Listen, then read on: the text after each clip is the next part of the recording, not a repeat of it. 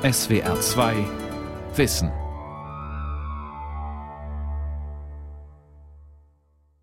Mit der SWR 2 Aula und dem Thema Lob der Narration, Plädoyer für eine andere Art von Wissenschaft am Mikrofon Ralf Kaspari.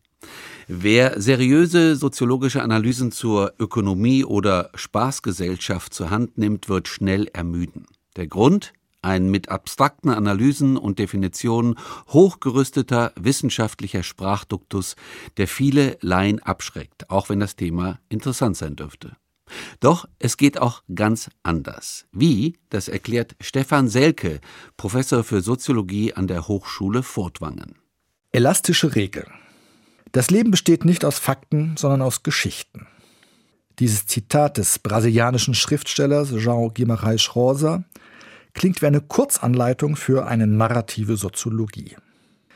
Eine Soziologie, die Geschichten erzählt, anstatt nur Fakten zu produzieren, investiert in die Rückkopplung mit der eigenen Gesellschaft.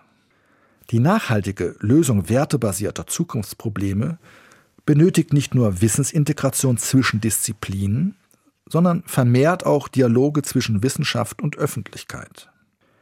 Geschichten leisten all das, was Berichte und Fachartikel nicht können. Sie informieren und berühren zugleich. Sie verändern Denken und, im besten Fall, auch Handeln.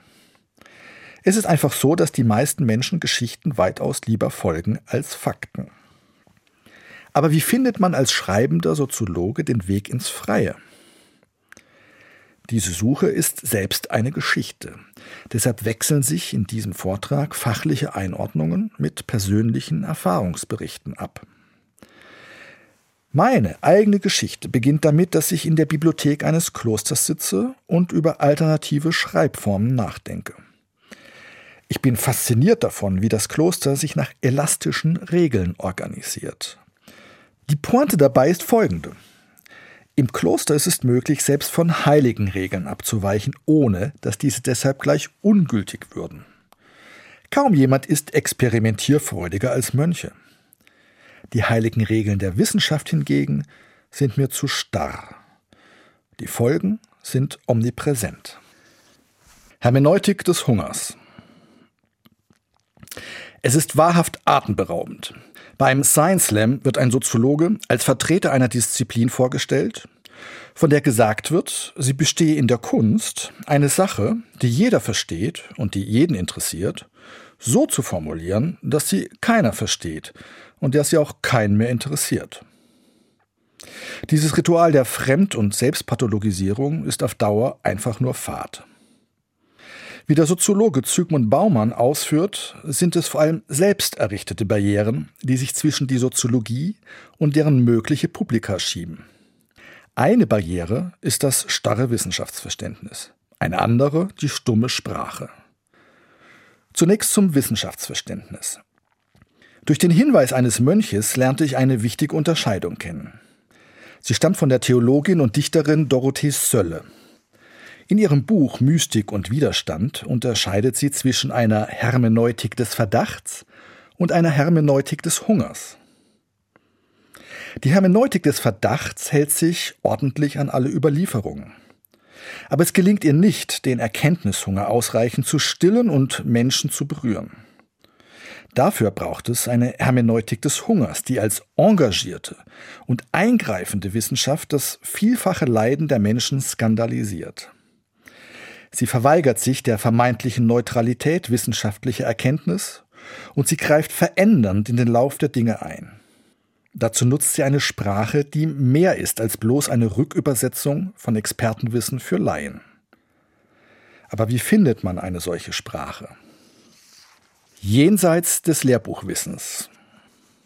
Kurz zurück zu meiner eigenen Geschichte. Die folgende Schlüsselszene markiert für mich den Übergang zu einer Art Hermeneutik des Hungers. Am Ende eines Forschungsprojekts versuche ich, große Mengen an Interviewdaten auszuwerten und zu verschriftlichen. Die Antworten der Lehrbücher auf meine Frage, wie mit dem Material umgegangen werden soll, bleiben unbefriedigend. Sie wirken eher wie Formelsammlungen und führen zum Verstummen der Daten, anstatt diese zum Sprechen zu bringen. Irgendwann beginne ich damit, mit den Zitaten zu spielen, sie zu mischen, wie ein DJ, der einen Soundtrack erstellt.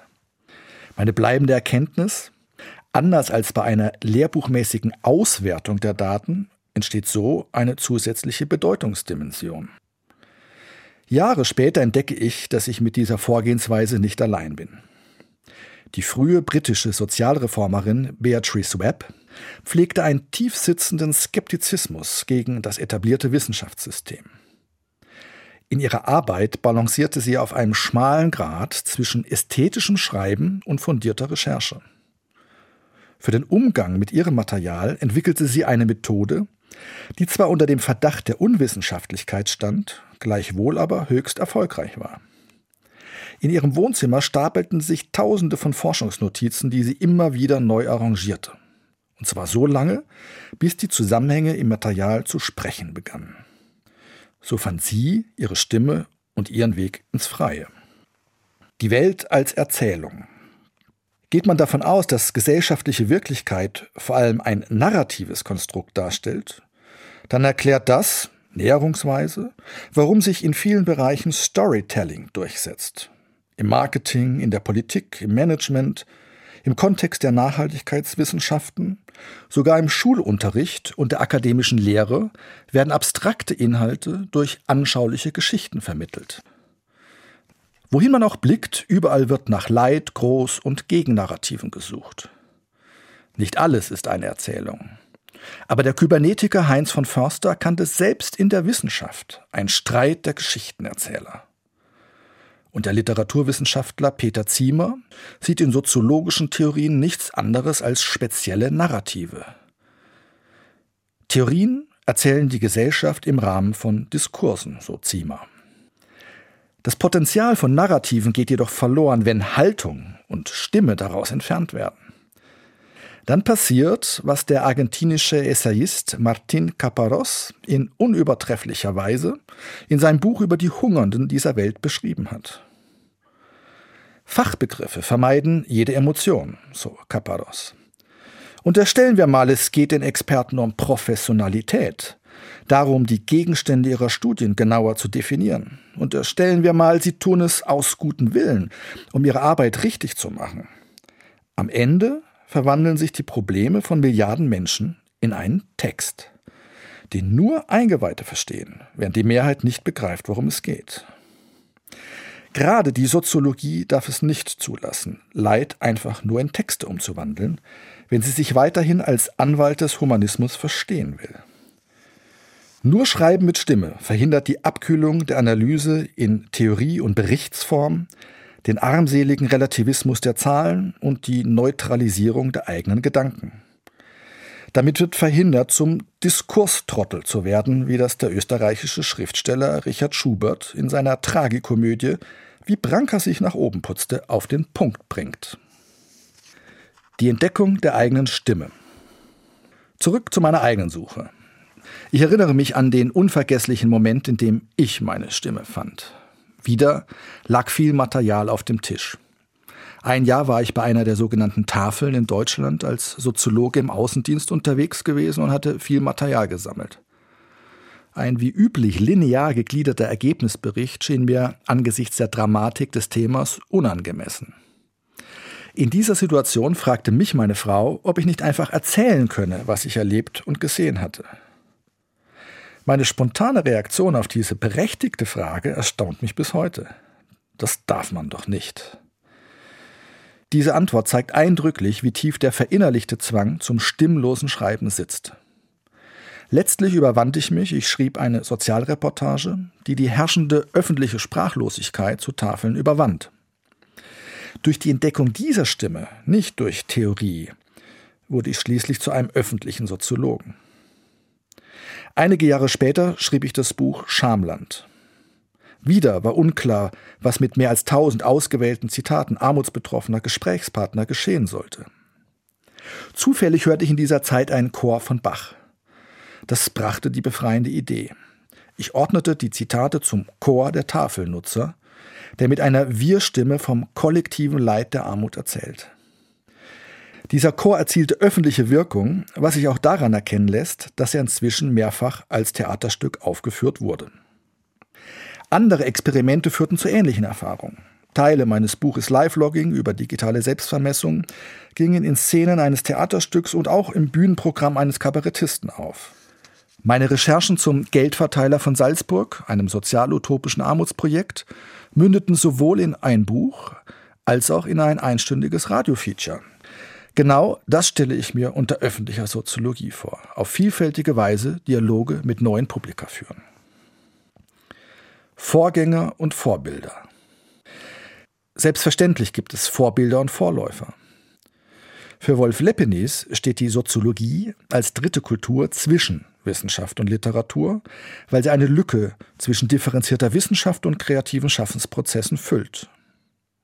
Immer wieder wurde daher mit neuen Formen des Schreibens für außerwissenschaftliche Publika experimentiert. Wie der amerikanische Soziologe Ben Egger zeigt, gab es sogar ein goldenes Zeitalter der Narrativität, als Erzählen noch wichtiger war als Zählen. Damit waren große Namen wie etwa Robert Ezra Park im Umfeld der berühmten Chicago School of Sociology verbunden. In seiner historischen Analyse entdeckte Egger jedoch Veränderungen in Richtung Stimmlosigkeit. Selbstverliebte Sprachspiele und Darstellungen über Methoden nahmen zu, die Darstellung eigener Gedanken und Argumente geriet in den Hintergrund. Vor allem aber verband sich Schreiben immer häufiger mit Karrierekalkül. Der Soziologe Sutya Venkatesh bringt es auf den Punkt. Er nennt es Writing for Tenure, also Schreiben, um eine feste Stelle in der akademischen Welt zu erhalten. Wer Karriere machen will, muss sogar noch weitergehen. Hier der ultimative Tipp von Venkatesh. Schreibe ausschließlich für Kollegen, denn ein verständliches Buch ist ein Karrierekiller. Und genau das ist die Tragödie der Soziologie. Zu wenige schreiben, weil sie etwas berührt. Zu viele schreiben, um damit Karriere zu machen. Es macht mich traurig, dass gute aktuelle Beispiele für eine narrative Soziologie vor allem außerhalb der Soziologie zu finden sind. So stammt die beste Analyse ostdeutscher Lebenswirklichkeiten vom Journalisten Moritz von Uslar, der in seinem Buch Deutschboden eine teilnehmende Beobachtung die entscheidende Frage stellt, wie man sich angesichts der tausend und eins Dinge, die ständig geschehen und des endlosen Stroms von gesprochenen Worten angemessen verhalten soll. Oder in meinen eigenen Worten, wie kann man Augenschein und Analyse zusammenbringen? Unter der Tarnkappe der Objektivität ging sowohl die narrative Perspektive als auch die öffentlichen Publika verloren. Für die Wiederentdeckung des erzählerischen Potenzials der Soziologie ist es daher entscheidend, sich an ein außerwissenschaftliches Publikum zu richten und nicht ausschließlich an die Vertreter des eigenen Fachs zu denken. Genau dorthin führt der Weg ins Freie. Öffentliche Soziologie. Narrative Soziologie verdient eine zweite Chance. Sie passt perfekt zur Programmatik einer öffentlichen Soziologie, deren Ziel dialogische Komplizenschaft mit neuen Publika ist. Um in öffentliche Debatten einzugreifen, benötigt öffentliche Soziologie jedoch alternative Präsentationsformen von Wissen. Sie sollte schlicht narrativer werden. Narrativität ist letztlich nur eine andere Bezeichnung für Schreiben unter persönlicher Anwesenheit eines Autors. Hierbei wird anerkannt, dass es eine nicht zu unterdrückende Wechselwirkung zwischen der Welt da draußen und einem Autor gibt. Das bislang favorisierte Gegenmodell ist die Idee vom Schreiben als einer neutralen Repräsentation der Wirklichkeit. Narrativität bedeutet daher auch, das Überfachliche, also zum Beispiel Weltsicht und Wertebezug, in das Fachliche einzubinden, um so seinem Gegenstand gerecht zu werden. Natürlich geht es nicht ohne Forschung und Recherche, ohne Wissen, argumentiert der Schriftsteller Klaus Rüdiger May. Aber allein strenge Wissenschaftlichkeit hilft nicht weiter. Zu den reinen Fakten müssen daher noch persönliches Schauen und Staunen treten. Auf diese Weise gelingt einer geschichtenerzählenden Soziologie die harmonische Verbindung von Reflexion und Narration. Anstatt Laien zu belehren, sollten sich Wissenschaftler lieber an sozial verteilten Lernprozessen beteiligen, um die gesellschaftliche Wissensbasis zu verbreitern. Mein Idealbeispiel für derart sozial robustes Wissen stammt leider nicht aus der Soziologie. Der Sozialgeograf Rob Kitchen aus Irland testete neben einem Fachartikel noch zehn weitere Präsentationsformate aus, um im Kontext seiner öffentlichen Geografie zu Gentrifizierungsprozessen in Dublin ein reziprokes Engagementverhältnis zu seinen Publika herzustellen. Zum Beispiel Blogs, Zeitungsartikel, eine Fernsehdokumentation und sogar fiktionale Texte. Kurz, für jedes mögliche Publikum entwarf er ein passendes Format. Warum sollte man sich diese Mühe machen? Darauf gibt es eine einfache Antwort. Verständlichkeit und Reichweite. Gegenwärtig ist der Schutz der Wissenschaft vor der Öffentlichkeit meist noch stärker ausgeprägt als die Tendenz zur Öffnung der Wissenschaft in Richtung Gesellschaft. So fordert Friedhelm Neithardt in einer Vorlesung am Wissenschaftszentrum Berlin WZB neben weiteren Prämissen sinngemäß das Recht auf Unverständlichkeit. Im Mittelpunkt sollte nach seiner Auffassung ein innerdisziplinäres Bewährungsprogramm stehen, das sich strikt an der Qualität der Forschungsergebnisse ausrichtet und gerade nicht an deren Verständlichkeit. Hinzu kommt das Recht auf Schweigen. Langdauernde Reifezeiten wissenschaftlicher Wissensproduktion würden, so Neidhardt weiter, professionelles Forschen ausmachen. Die Öffentlichkeit darf zahlen, muss sich aber gedulden. Diesen Prämissen möchte ich die Pflicht zur Verständlichkeit und die Pflicht zur Reichweite gegenüberstellen. Go public, werde öffentlich. So sollte das neue Mantra einer befreiten öffentlichen Wissenschaft lauten.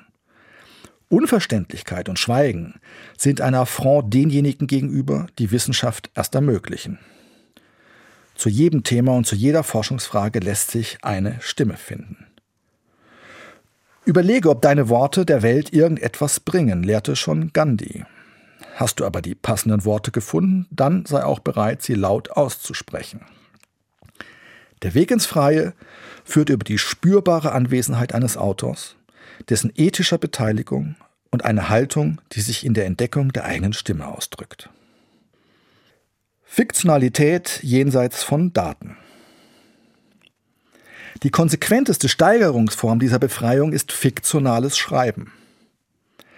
In der Wissenschaft gilt dies weithin als Tabubruch. Das ist schon allein deshalb übertrieben, weil es zwischen Fakten und Fiktionen keine scharfe Grenze gibt. Gelingt es, diese bloß systemstabilisierende Unterscheidung aufzuheben, lassen sich endlich neue Publika erreichen. Ein gutes Beispiel für semifiktionales Schreiben ist die letzte Reise des Karl Marx, des Soziologen Hans-Jürgen Krismanski. Wer dieses Buch liest, lernt Marx und dessen Theorie anders kennen. Innerhalb des faktischen Rahmens einer biografischen Abhandlung entwickeln sich fiktive Dialoge. Am Ende wird so verständlich, woher der Begriff Casino-Kapitalismus eigentlich stammt und was er bis heute bedeutet. Das ist narrative Soziologie vom Feinsten.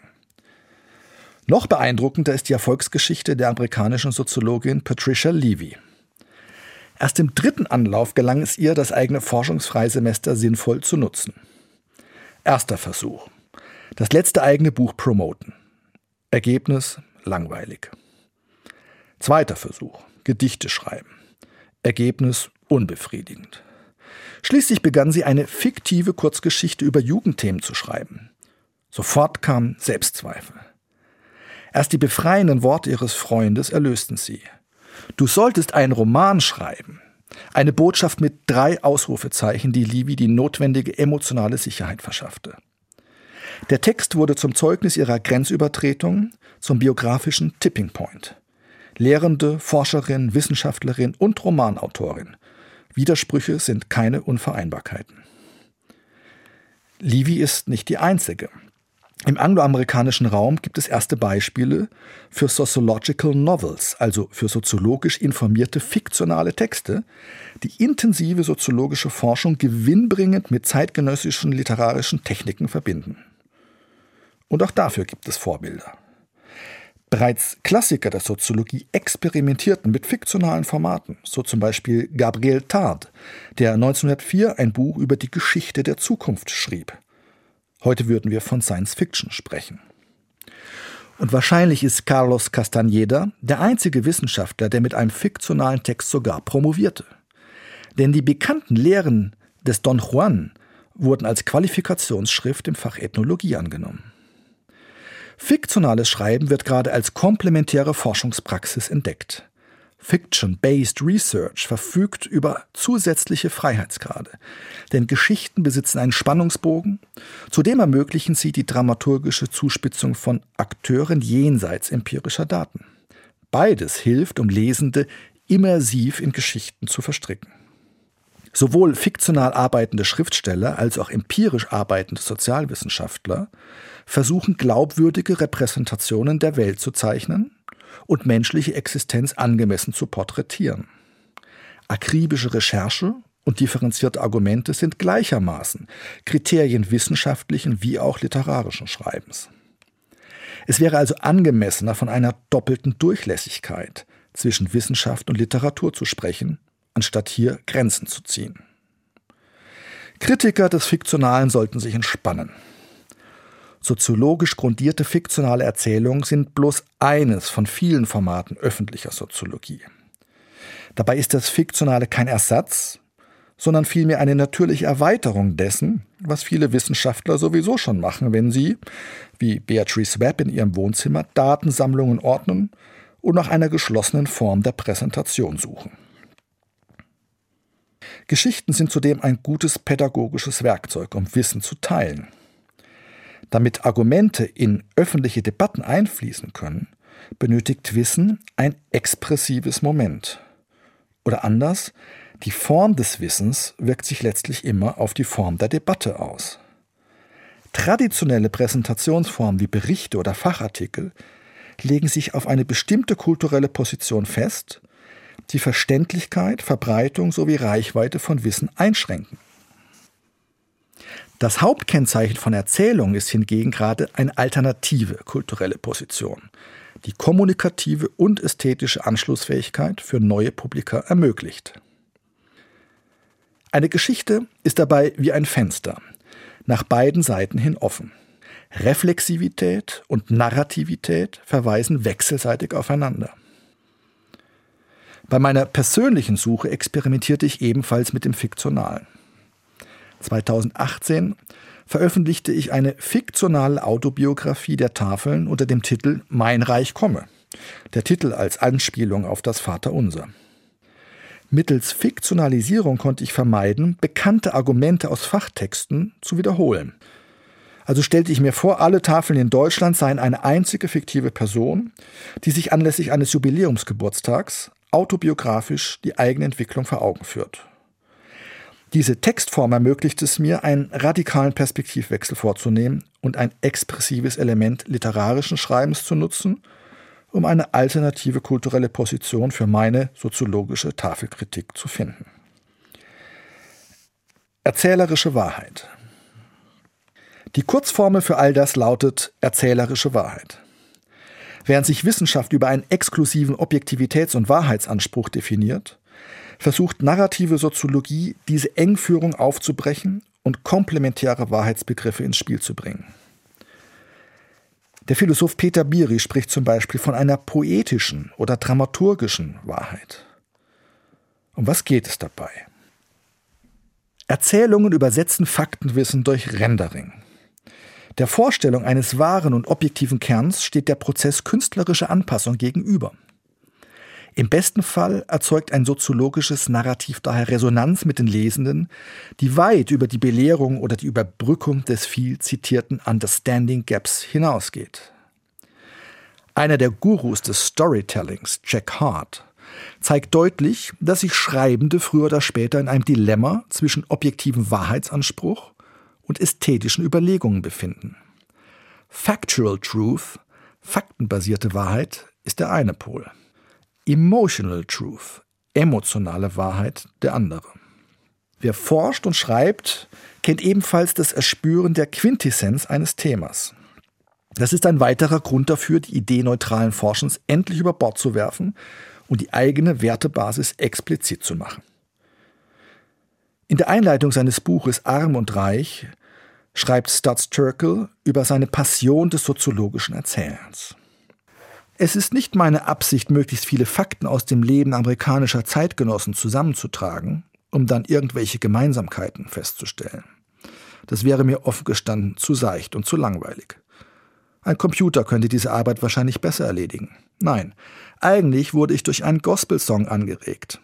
Der Song heißt Dig a Little Deeper. Der Gesang drückt das aus, was wahrscheinlich die meisten Menschen in unserer Gesellschaft fühlen. Und mag es noch so bruchstückhaft, unaussprechlich und tief im Inneren verborgen sein.